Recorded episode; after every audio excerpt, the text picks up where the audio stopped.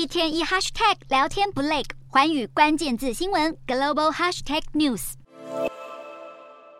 民众朝空中大力丢掷物品，爆裂声此起彼落。警方回敬以催泪瓦斯，马上让现场陷入一片烟雾弥漫。法国人因为不满政府提出的退休改革政策，三十一日发动第二波全国罢工抗议。原本气氛和平的示威活动，最后却演变成警民暴力冲突。法国各地可见大批的示威者和全副武装的警察在街上激烈展开对峙。法国内政部表示，当天一共有超过一百二十七万人参与这场罢工活动。法国政府提出计划，要将退休年龄从六十二岁提高到六十四岁，并且推迟领取全额退休金的年龄。这让已经身处在通膨压力当中的法国人感到更加不满，愤而走上街头抗议。受到罢工影响，法国高速列车当天只剩三分之一正常运作，各地的供电以及学校教课也出现中断。根据教师工会，有近半数的小学老师参加罢工，其他包括炼油厂等各行各业的人也都有参与。直到法国政府对民众请求有所回应，法国的工会联盟表示不会善罢甘休。虽然法国民众的反弹声量不断提高，但是马克宏总统依旧坚持立场，强调这项改革对确保退休金制度的持续运作至关重要。不过，愤怒的法国人已经听不进去，